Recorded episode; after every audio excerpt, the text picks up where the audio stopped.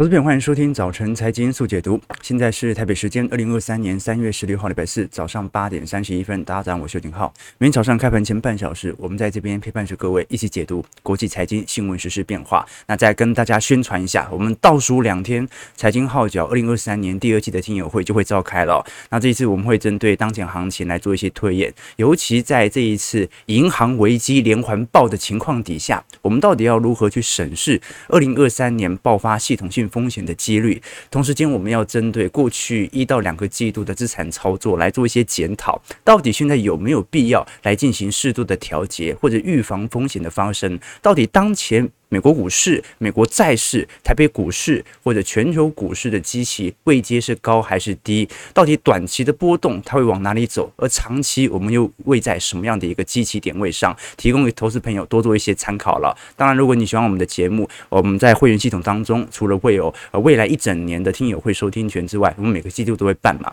也会有一些专题影片、宏观的报告以及我个人资产操作部位的变化。好，那我们一开始先观察昨天美国股市的恐慌情绪哦。如果是从 VIX 来看，昨天留了一根上影线，的确，在昨天瑞信爆发，我们看到。大股东撤资之后，的确对于银行股的恐惧情绪大幅拉高。我们看到昨天 VIX 指数一度碰到三十以上，但最后尾盘是压回到二十六。原因是瑞士央行这一次发布声明，全力支持瑞信，提供瑞信所需要的任何流动性。也就是说，只要有人去挤兑哦，这个瑞士央行直接发钱啦，啊，帮瑞信度过这段时期。我们看到银行股昨天，你像是第一共和银行就快要倒的那间，跌幅有两成一，道琼是一度跌了五百点。但是尾盘，由于瑞士央行的干预，这一次我们看到美国股市大部分都收复失土了。道琼本来呃收跌五百点嘛，最后呃收跌呃大概有两百八十点，然后到尾盘哎一根拉上来，还收红了零点零五 percent。不过昨天我们看到也有很多数据的出炉哦，像是在数据方面，美国二月份的零售数据按月下跌了零点四 percent。那么在整体呃 PPI 的部分哦，我们也看到。二月份 PPI 的年增率是四点六 percent，这也比原本市场预期的五点四 percent 低非常多。而且如果我们把二月份啊，如果是以呃月份来看的话，就月月涨幅仅仅下跌零点一 percent，所以。本来市场预估也会增长零点三 percent，所以基本上我们从 PPI，也就是生产者物价指数的传导链已经看得出来啊，其实二月份那一波的修正以及大宗资产的回跌，其实已经看得出来啊，通膨率在二月份本来就容易符合预期，甚至现在来到三月份，三月份低于预期或者符合预期的可能性就非常高了，因为资产价格正在进行全面调回，好，所以光票可以理解到 PPI 它相对于相对于 CPI 是先行指标。而原物料相对于 PPI 又是先行指标，通常是原物料上涨，半成品跟着上涨，生产者厂商自己的成本也上涨，最后再过一到两个季度转嫁给消费者，也就是 CPI，甚至 CPI 的传导链更长，就如同我们跟投资朋友说的，你看蛋价。菜价它都可能随着呃月份来进行大幅调整，但是如果是笔记型电脑哦，它没办法，这个季度到下个季度哦，iPhone 十四到下个季度就卖的不一样，它可能要 iPhone 十五才能调整今年所看到的成本，因此呢，CPI 的传导链它可能有一点滞后性效果，但是从 PPI 来看，未来几个月的通膨下行力度应该还是看得到的。OK，那这个就是联准会第一个它可以。呃，决不决定要来到升息周期尾声的主要原因，或者一定不用升息到两码的主要原因。那么，到底会升息一码，还是不降，还是不升息呢？好，这个就要取决于我们看到联总会是如何看到现在系统性风险的隐忧了。观众有没有发现，联总会官员这几天，你看这个事情爆那么大哦，一下系统性风险，然后一下美国的 CPI 出来，然后 PPI 现在也出来了。你发现现在没有任何一个美国官员在谈话，为什么？观众下礼拜就是 FOMC 啦。联总会进入缄默期啦，对不对？所以 这段时间他根本就没办法进行表态，即便他有很多话要说。好，那我们就要看一下这一次到底瑞信股价的波动哦，它所引起的主要原因跟我们过去所看到的矽谷银行是不是同样的原理？这一次我们看到全球第五大财团拥有超过五万员工、一点六二兆美元的资产管理规模的百年投行瑞信被传出可能会破产。那各位要知道，一点六二兆哦。雷曼当时倒闭也不过就是零点八兆，而八千亿美元左右，所以它的规模是雷曼的两倍啊。那么现在因为瑞信已经业内已经传出有裁员九千人嘛，所以的确内部的资金轮调的确出现了一些问题啊。那到底瑞信这一次周三股价大跌的主要原因是什么呢？呃，这其实大家看新闻大概都有看到啊，主要是因为啊在中东的一些啊厂商或者大股东他决定要逐步的撤资，那而不是应该不讲撤资啊，就不继续注资。原因是因为瑞信过去在几项交易当中的确亏损力道要蛮多的，好，那也形成瑞信本身在现金流上所产生的部分问题，也就是啊资产未实现亏损极大无比。那只要有挤兑，那这个时候都可能会形成瑞信短期内的现金流问题啊，就是它本来只是未实现亏损，那如果这个时候出现挤兑，它的未实现就要变成已实现了嘛，啊，因为呃股票我们这样讲嘛，没卖不算赔，对不对？没卖总有机会涨回来，所以通常就叫未实现。但是如果你的存户、你的投资人正在撤资或者不继续注资了，就代表着他可能要把现放在银行里面的这些钱给拿出来。他一拿出来，完蛋，这个股票亏损的股票真的要亏损了，因为你真的要把它给卖掉。好，那到底瑞信投行过去操作遇到了哪些问题呢？第一家，它主要有两家这个公司哦，第一家叫做格伦希尔。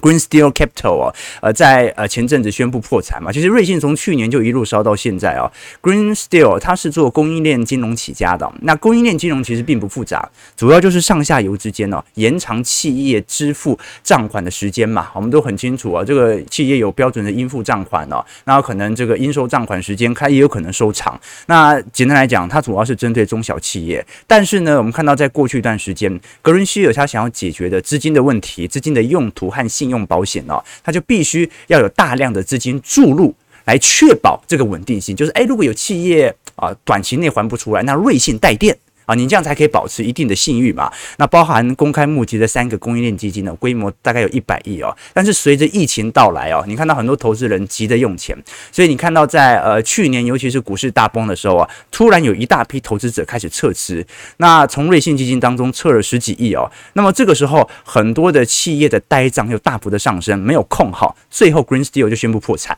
那么瑞信的最大的一个投资的呃创投相关。公司就是 Green Steel，所以这个是瑞信啊亏损极大的一笔投资哦。那另外一个是阿奇古斯，阿奇古斯是玩对冲基金的公司哦。它的创办人本身就很喜欢玩高杠杆型的衍生品哦。但是为了加大筹码呢，他在过去一段时间跟瑞信银行借钱啊，从 A 仓位规模啊慢慢慢慢慢扩大，从一百亿美元扩大到一千六百五十亿哦。结果呢啊碰上美中贸易战哦，整体波动性呐、啊。大到已经完全超出停损上限，也就代表着啊，这个它的策略本来是想要进行进行啊，短期内在盘整区间大量推冲，但是短期内波动幅度过大，你就会不断停损，不断停损，不断停损，最后资产亏损完了。那瑞信这份这门投资，它也亏了很多。所以瑞信它是如何走到悬崖边缘的？它跟矽谷银行就不一样了。关票，这个。瑞信是投资这些啊新颖的企业，然后大规模呃超杠杆的企业所引起的资产减损问题哦，这跟矽谷银行不一样，矽谷银行持有的都是美国国债和 MBS 啊，哦，所以这很衰啊，持有避险型产品的美国国债的公司呃银行倒了，那持有这个创新创投然后高杠杆投资的瑞信啊，现在啊瑞士央行干预了。啊，这说明哦。这个就如同我们昨天跟投资朋友分享的哦，这个巴菲特不是讲过一句话吗？潮水退了才知道谁没穿裤子。好，但是呢，啊，当潮水退了，第一家。第一个漏鸟侠出现之后啊，那联总会和瑞士央行赶快就跑出来，每个人就开始发裤子啊，所以你就不要当第一个倒的那个就可以了啊。第二个大家就会救了，尤其你够大，大家就不敢让你倒哦。我们也可以观到观察到哦，如果是以最近瑞信的 CDS 哦，相对于其他你像是 UBS、瑞银啊，或者是德意志银行，目前的信用违约掉期的上行幅度是非常之快的哦啊，几乎是瑞银的是八倍，德意志银行的九倍。那过去我们讲过 CDS 哦，信用违约掉。掉期，它是意味着一家公司倒债之后可以拿到的补偿金。也就是说，现在如果瑞信倒了，你可以拿到的补偿金的这个商品，它的交易价格大幅上升，也就代表着大家越来越相信它的倒债风险是越来越高的。好，这个真的就是很讽刺啊！搞风险投资的没倒啊，但投资美国公债的倒了。那我们也可以观察到，最近啊，美国有四所大学，包括哈佛、耶鲁等等研究人员哦，发布了一篇学术报告，针对目前美国银行业的论文指出，美国银行系统的资产市值哦，比账面价值低了大概两兆美元。那么如果加上这些大量的未实这个未投保的存款，那可能会损害美国银行的系统性啊，呃，系统性的稳定性。这什么意思呢？简单来讲啊，就是说我们看到这张图表啊，可以看得很清楚，所有银行的市值的计价的银行资产哦，平均大概下滑了十个 percent。也就是说，我们看到在过去一整年的熊市啊，而让这一群投行本身所拥有的资产啊，有十趴不见了。那本来可能啊，大家总资产有一兆，现在只剩下九千亿了。好了，但是按照过往的历史格局啦，因为景气本来就会有循环波动嘛，啊，这个市场估值本来就比较高，市场估值本来就会有比较低的时候哦。但是这些呃，我们讲的。市场逐步攀高，一直到最后一点，如果是比较晚买的投行，或者是比较新兴的投行，它购买的基期水位偏高，这个时候它的成本价可能就真的是一兆。那如果这个时候啊有大量投资人开始撤资，那本来它可能只是亏了一千亿，但是只是未实现损益，未来股市涨回来就没事啦，债市涨回来就没事了。但问题就在于，有些投资人如果不注资或者决定要撤资的时候，他的遗照本来。未来可能还有很多遐想空间的，它的遗照确定了，就只能拿回九千亿，那个一千亿就是具体亏损啊，所以这就是我们看到当时矽谷银行爆发流动性危机的主要原因，就是因为突然真的有人要把钱领回去，完蛋了。这个时候，如果我要卖，我就真的亏了。所以，一方面是财务体质可能会因为挤兑恶化，那另外一方面，它临时调不出这么多的现金流，那调不出来，没办法发，那挤兑的现象就会越演越烈。所以，你看到昨天瑞士央行为什么紧急宣布啊，将会提供瑞信所必要的任何流动性。当然，这个流动性它并不是说无偿的，你要多少钱就给你哦。是说瑞信如果急缺钱的话，是要多少我就给多少，有人敢挤兑我就给。给到你相信瑞信啊，手上有一堆现金啊，值得大家呃，就是。提供大家来做领取哦，所以最终最终你看到为什么全球这种资产减损的情况在去年这么明显呢？就算前几年股市重跌个啊一层两层或者两层三层啊，你都很少看到全球的这些投行资产减损力度来得这么快。为什么？因为大部分我们都很清楚嘛，全球并不是以股市作为主要交易对象啊，基本上是以外汇市场和债券交易。就像台湾的银行三业一样，台湾银行三业这个有九成都是持有债券，而并不是持有股市。股市是小朋友、散户在玩的啊，真正的啊大型交易者持有的债券都非常多，所以我们才会讲说，为什么叫这这叫债务累积啊？虚虚胖经济就是债务所堆积起来的经济成长啊。那为什么债务跌这么多呢？那很明显嘛，还是回归到联总会啊史上最高强度的升息轨迹。我们看得很清楚，这张图表红色线是本轮升息力度的轨迹哦。我们看到纵轴是呃利率水平，那横轴是月份哦。我们在不到一年的时间，升息力度就已经高达四点五个 percent，远远大于一五年到一八年、零四年到零六年、九九年到两千年、九四年到九五年的升息循环。好，所以这波升息力度来得最强，单一年度的债券跌幅来的就最大。我们最近看到，如果是以债券恐慌指数的 MOVE 指数来做观察，已经正式突破二零二零年高点了，这代表着债券哦，似乎有一点引发现金市场流动性的问题。不过，如果我们看股市，哎，股市就还好。我们不管是从 CBOE 的 VIX 指数啊，就股市的恐慌指数啊，还是啊从欧洲恐慌指数来看。目前基期相对于去年十月份看起来，或九月份看起来都还算偏低哦，所以现在股市恐不恐慌？现在股市其实没什么人在恐慌啊，就算从避险但你也看不太出来。债市恐不恐慌啊？债市是有一点恐慌啊，所以接下来要随时观察联总会，不管是对于缩表的动作的声明，还是对于本轮升息未来轨迹的预估啊，这次升息一码不会有太大问题了，因为这个本来就是市场共识嘛。那问题就是，呃，他要不要把未来五月份、六月份的升息轨迹给交代清楚。同时，联总会肯定也会针对这一次系统性风险来谈话嘛，不太不太可能完全忽略吧？这么大的事情，OK。那另外一个就是对于缩表的进程啦，我们都很清楚，联总会的呃缩表进程仍然在持续当中。那整条轨迹哦，似乎会一路延续到二四年到二五年。那到底会不会持续的来做缩表呢？值得大家来多做一些留意哦。其实这一次，我们看到昨天桥水创始人达里欧啊也发了推特，他认为这一次矽银行的泡沫破灭啊，只是一个开端而已哦。达里欧始终是用一个长周期的角度来做观察，他认为在不同的短期债务周期出现的泡沫是不一样的哦。他说，你绝对不会看到零八年再次重演，但是呢，你看不到零八年重演，不代表泡沫不会破灭，只是他确定。未来几次的泡沫一定不是房地产开始的，一定不是房利美开始的啊，一定是其他的泡沫。所以这叫做泡沫的本质是不会变的，但是泡沫永远还会再发生。好，这个各位懂我意思吗？好，就是说市场每一轮的周期现象啊啊，系统性风险不会再发生，网络股不会再泡沫破灭了。零八年的金融海啸不会再发生了，但是有可能是其他原因所引起的资产崩跌啊啊，这个是他中长期认为有可能会发生的方向哦，啊，但是呢，在这种状态底下，我们也可以观察到，你到底现在属于泡沫的尾半端，还是属于一个中长期泡沫破灭的过程，这就很难说。你看达里欧，你看他最近所出炉的新书嘛，达里欧是标准的看好呃入股中长期发展，看坏美国股市中长期发展，为什么？因为他周期嘛。啊，他不管是从债务周期，还是国际周期、政治周期，他都认为美国这么强盛，他就会认为未来一定会下行。美国呃，中国啊，可能被压制那么久了，他认为上行的几率就比较高。他认为这就是一个呃在政治周期的现象在。那我们也可以观察到，如果把九五年到九九年跟两千年到两千零四年呢，其实长周期我们还是看到美国股市不代表着过去四十年它都是一个强势的牛市惯性啊，你可以。观察到九五年到九九年那一阵子的泡沫时期，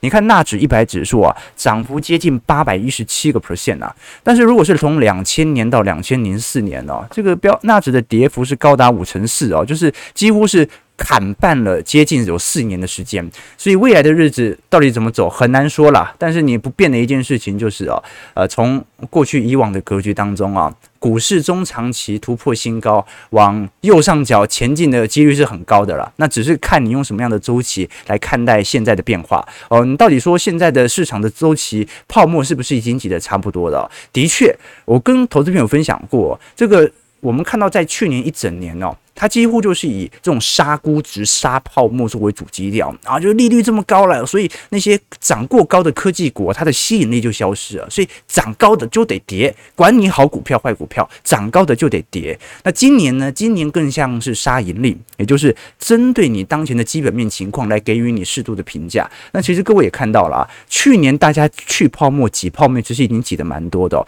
我们可以观察到，在全球各大股市市场的本益比 P/E ratio。呃，绿色线是最新的 P/E ratio，那么蓝色呢是十五年的平均值。那各位可以观察到哦，虽然现在没有到极端便宜了，但是如果是以最新的本益比来做观察，你像是欧洲啦、亚太地区、新兴市场地区，或者我们看到中国、香港、印度，哎，印度机器比较高哈，印尼啦、日本啦，啊，或者我们看到台湾呐，机器都是一个相对中长期十五年来以来的平均低基期水位。那机器比较高的有哪一些呢？你像泰国机器比较高，印度基期也比较高，好，那标普百指数现在刚好就是符合过去十五年的平均标准值，大概十六十七倍嘛，所以各位可以从这种基期状态来了解本国股市目前位阶的高和低。那当然啦。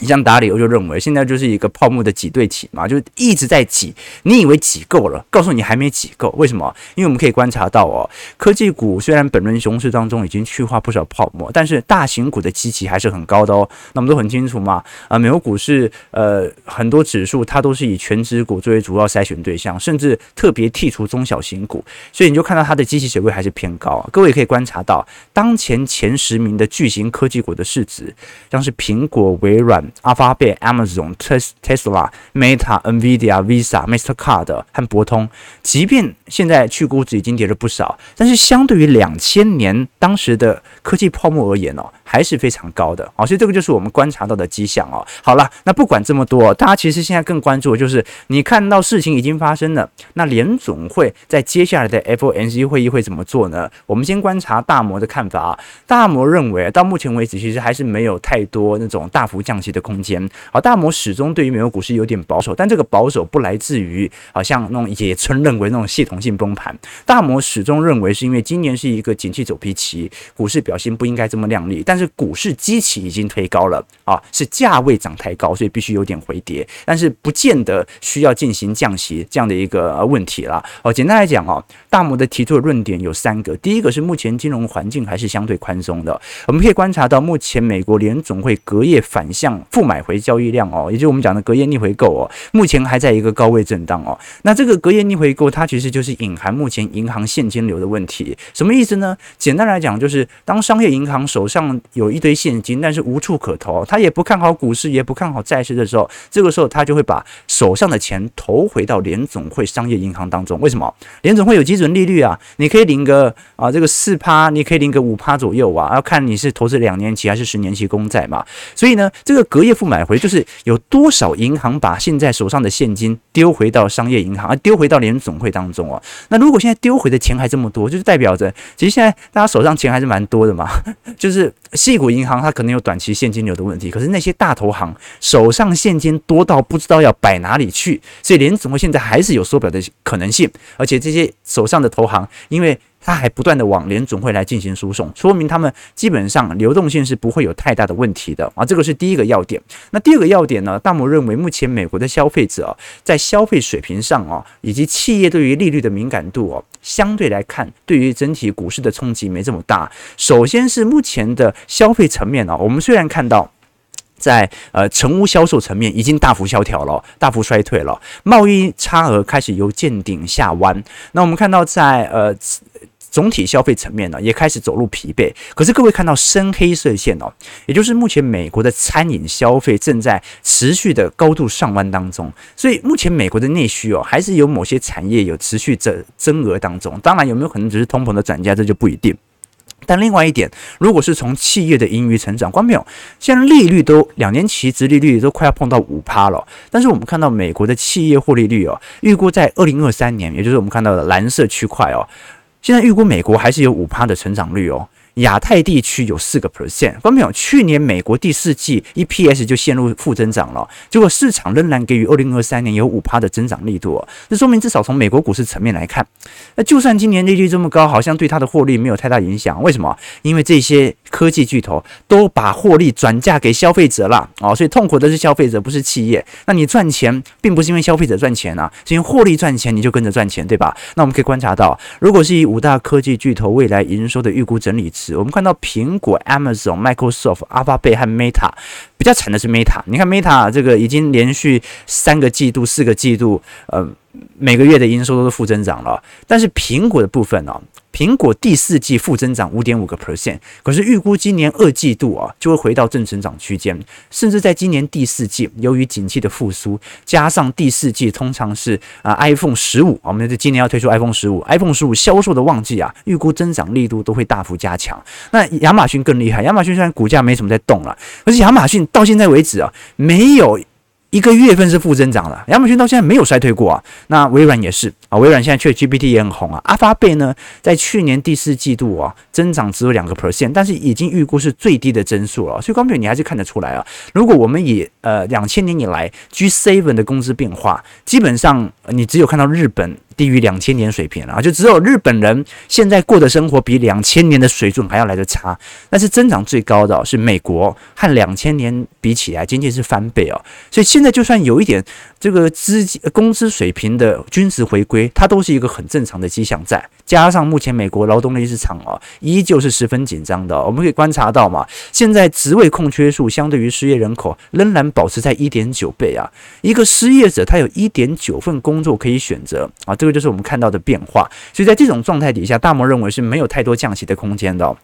那到底现在联总会面临的选择是什么呢？第一个呢，你可以减少或者说提前停止 QT 嘛，好，减少呃这个缩减购债啊，这个应该讲啊，停止缩表或者减少呢每个月允许到期不再续作的债券数量，以确保目前的准备金可以稳定嘛。你可以停嘛，但是你不要说你这个接下来不会再升或者不会再缩表，你就停啊，看一个月啊，等到股市好感觉又弹起来，那你再马上往再继续的往下压嘛。那第二点呢，就是停止加息。息但是继续缩表啊，就是说迫使货币基金延长其持有的加钱的平均期限啊，也就是说，呃，到现在为止，因为市场流动性还是泛滥的，但是因为市场大家比较关注的是升息，你就先停嘛，停它就可以安抚市场了。但是你也说一个淡书啊，未来五月份还是有可能持续回到升息轨道的，用这种方式啊，让市场这种恐慌情绪可以暂时的啊这个释释缓哦。那其实也看得出来了，你看到最近。呃，一个礼拜，联总会官员，你看布雷纳德，过去的布拉德或者沃勒、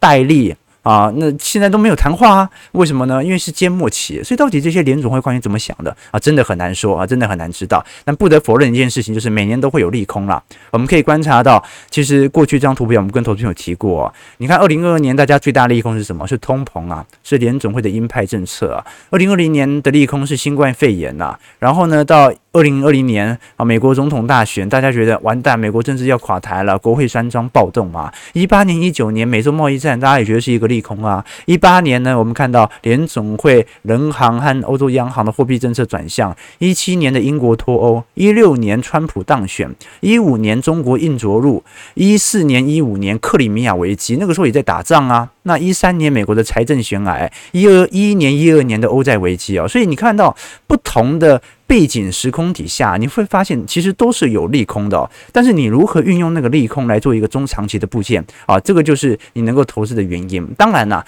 你用一个长期尺度才会赢，你用短期尺度哦，它就是在特定时空、特定环境、特定背景情况底下，那去预测难度就很高嘛。为什么这么说？因为你不知道今年的那个具体的利空的引爆点是什么嘛。这好像。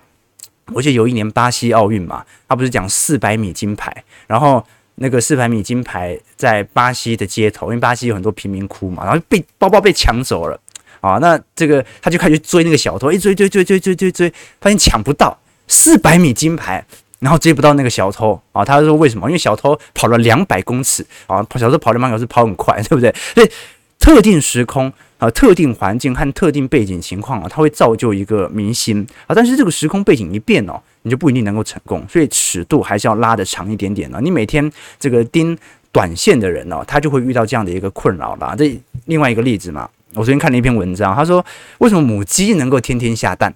啊，那对啊，一个好的蛋鸡哦，一年能够下大概有三百颗蛋哦。你想想看哦，这个母鸡下蛋，它是为了要繁殖后代嘛。那下完蛋之后，自然状况底下，它应该要孵蛋吧？那你天天下蛋，你哪有时间孵蛋呢？各位有没有想过，一只蛋鸡每天都在下蛋，那它都不用孵的吗？不用孵，那些蛋不会死掉吗？啊，那其实原因很简单哦。母鸡为什么天天下蛋？它是为了要凑上一窝蛋啊，比如说十个左右，然后一起来孵嘛，这样比较好，好孵，好孵。那比如说这个叫抱窝，抱窝，但。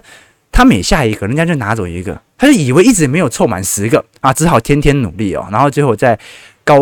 营养的饲料啊，加上人工灯光的效果底下，它的下蛋就永无止境了。所以你看，每天盯着那个小目标努力哦，每天盯短线的人就会遇到这样的问题，对不对？OK 啦，好了，这个就是我们现在所观察到的迹象。我们先看一下美国股市十大指数变化。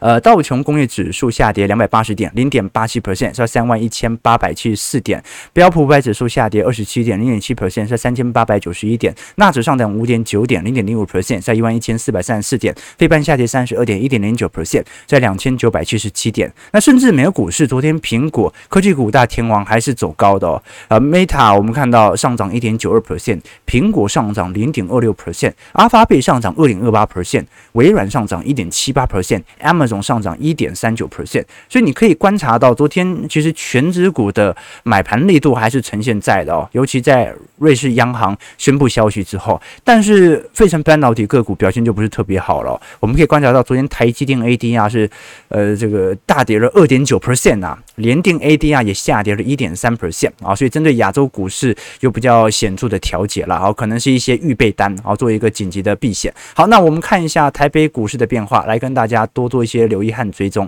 OK，台股的部分昨天啊涨幅回吐啊，这个本来涨很多，哦，后来最后小涨二十一点，那看得出来这个外资在这个日间就已经做一些提款了，三大法人合计卖超九十一亿哦。那外资其实这一波卖压也不是特别大了，但就很明显嘛，卖三天买一天。那更讽刺的就小台现在。好像真的要进入到做多格局了，所以台北股市就看一下这一波修正段会有多长了啊！当然了，现现在也不是那种小台全面看多，就是啊稍微比前几个月乐观很多，看得出来吧？观众从图表上看得出来吧。现在小台没那么悲观了。那台币的部分收在三十点五了，所以外资并没有进行大量撤资或汇出，但是呢，观望盘是比较显著一点的。昨天台湾一月份的实质经常性薪资哦也出来了。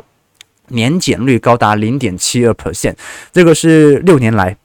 最大减幅。好，所以观众朋友还是可以观察到，明目薪资台湾每年都在调涨啊，台湾每年几乎每年的时薪和每年的基本薪资都在调涨，但是每年的实质经常性薪资已经从去年一路衰退到现在啊，就说明大家的呃薪资被大幅的被通膨给侵蚀掉了。那目前以主计处所公布的元月份薪资啦，呃，以金融业的服务年薪呐最高大概是五十万。九千七百四十六块，那么运输、航运业啊，大概是二十八万，银行业二十八万啊，电信业呃这个二十五万，那内需服务业大概是五万。啊，所以基本上我们可以看到，呃，应该讲不好意思，刚才讲的是这个经常性薪资加上年终奖资在年终奖金在元月份的表现哦，好，所以这个足以说明现在市场上的脱节还是很大的，现在整个经常性薪资的呃持续明目飙高底下。其实回过头来看，算是蛮讽刺的哦。不过这也没办法，通膨问题就是很严重嘛。OK，那我们如果观察台积电的部分哦，昨天 TrendForce 啊，奇邦出炉了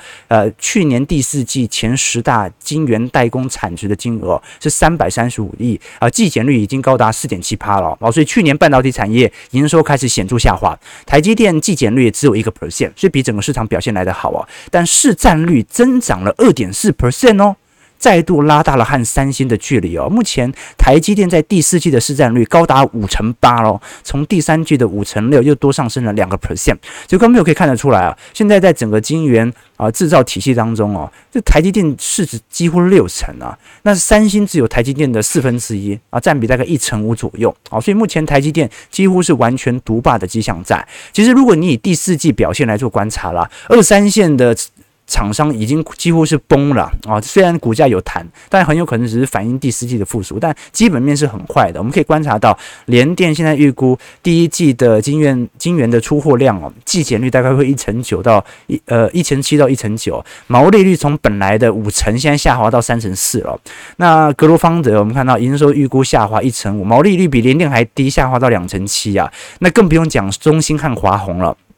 中陆系半导体厂商哦，那最擅长的是销价竞争的，这毛利率已经下滑到两成了。那力积电营收下滑一成五，产能利用率又下滑了十趴，所以我们可以观察到，到现在呃整体晶圆代工整体叠价压力哦，这个复苏期可能不太特不太特别好过。好，我们先看一下台北股市的表现，来跟大家多做一些留意和追踪。OK，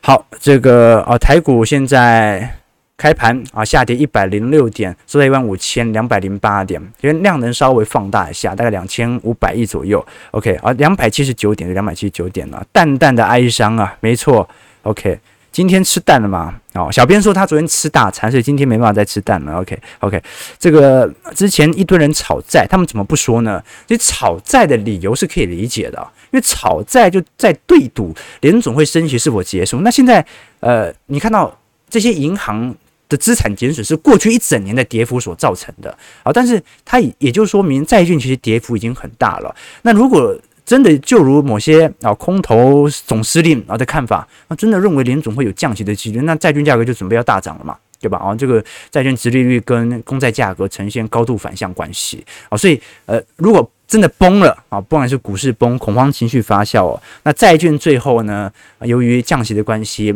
价格也会水涨船高，然后这是。可以预估的一个方向哦。OK，好了，感谢各位今天参与，我们今天就稍微梳理一下国际股市的概况，也欢迎投资朋友如果有对我们财经直播的有更多的兴趣，也可以参加我们礼拜六举办的财经号角二零二三年听友会。如果有更多的想法，也欢迎可以提前在 email 啊，这个告诉我们在礼拜六，我们你可能有一些询问的问题，我们可以提早准备一些相关的资料来跟大家做一些阐述啊，或者。啊，大家如果有更多的兴趣和想法，也可以参考我们的财经号角会员系统。啊，这个会员系统除了有未来一整年的听友会的收听权限之外，也会有一些宏观报告、专题影片以及我个人资产操作部位的变化。提供给投资朋友，如果喜欢我们节目，记得帮我们订阅、按赞、加分享。我们就明天早上八点半，早晨财经速解读再相见。祝各位投资朋友看盘顺利，操盘愉快。